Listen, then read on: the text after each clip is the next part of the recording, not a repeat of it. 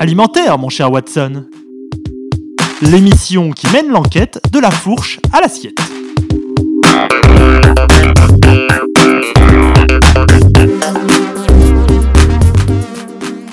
Bienvenue dans ce nouvel épisode d'Alimentaire mon cher Watson. Cette semaine, on va voyager un peu de l'Amérique du Sud au bord du bassin de la Villette en passant par la Chine. Partons à la recherche des super aliments, graines de chia, baie de goji, poudre d'açaï, chou kale.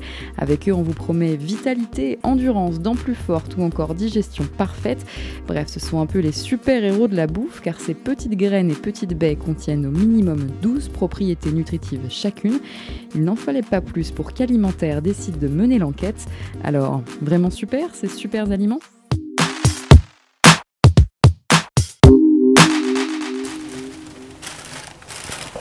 Oui, par exemple, là, on a cacao et goji pour en faire un petit déjeuner. Donc là, c'est de l'avoine, du cacao et des baies de goji qui sont. Nous sommes à Canal Bio, un magasin dédié à l'alimentation biologique tout près du bassin de la Villette. Olivier Mugler a créé la boutique en 1995. Il a vu les super aliments envahir les rayons. Le premier auquel on pense euh, récemment, c'est la, la, fameuse baie de goji, hein, qui vient du Tibet, qui est une petite baie euh, qui, a, qui, a, des propriétés euh, très intéressantes sur le système immunitaire, sur les, voilà, sur les radicaux libres également. ça fait partie des produits qui sont très, très en vogue, très demandés, et, mais qui, ont un intérêt nutritionnel véritable. Nous, à Canal Bio, on vend ça depuis une dizaine d'années. Ça fait partie des aliments qu'on vend régulièrement. Et, mais voilà, du coup, il y a une relative rareté du produit qui reste puisque la demande est toujours très forte et va croissante, qui maintient les prix à un niveau élevé parce que les capacités de production, alors là, aussi bien pour les graines de chat que la, la baie de goji par exemple, restent, restent assez limitées. Depuis plusieurs années, les industriels se sont eux aussi lancés dans la course aux super aliments.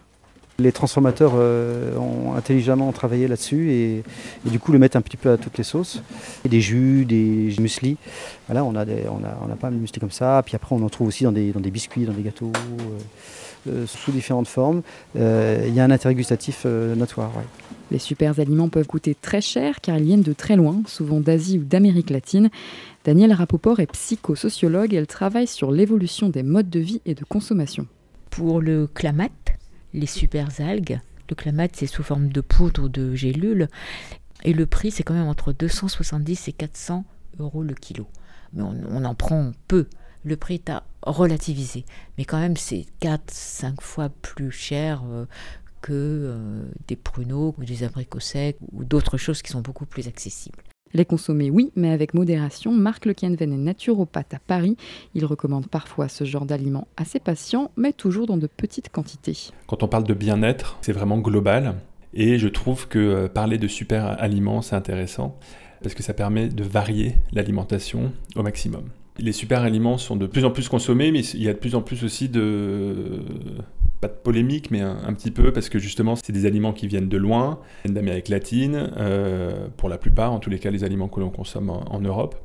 Pour la planète, c'est peut-être pas, c'est peut-être pas génial, alors qu'il y a des aliments qui ont les mêmes vertus que l'on peut trouver en Europe, du type, euh, euh, bah voilà, les graines de chia, que vous, vous connaissez par exemple, qui sont essentiellement riches en oméga 3 on, peut les trouver dans les graines de lin, on peut les trouver dans les noix, et tous ces euh, aliments-là, on, les trouve, on les trouve en Europe, en tous les cas en France. Il faut un juste milieu. Par exemple, on peut euh, consommer le matin euh, un pudding aux graines de chia, mais pas tous les matins. Des produits dont les propriétés ne sont pas si uniques, mais qui coûtent très cher. Cela fait peu d'avantages pour ces super aliments. Daniel Rapoport explique pourquoi nous continuons de les consommer il existe quand même dans l'esprit humain ce qu'on appelle manger magique.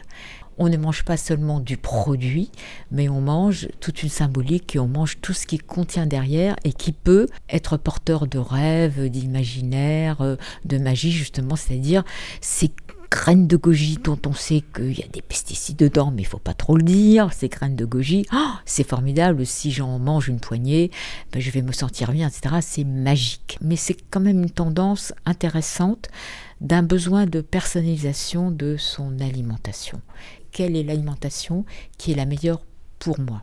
Mystique, exotique, magique et surtout bénéfique, ces petites graines, baies et autres choux seraient surtout là pour nous faire rêver, nous donner l'impression de mieux manger, d'être boosté, plus concentré, de mieux digérer, quitte à parfois se faire un petit peu enfumer.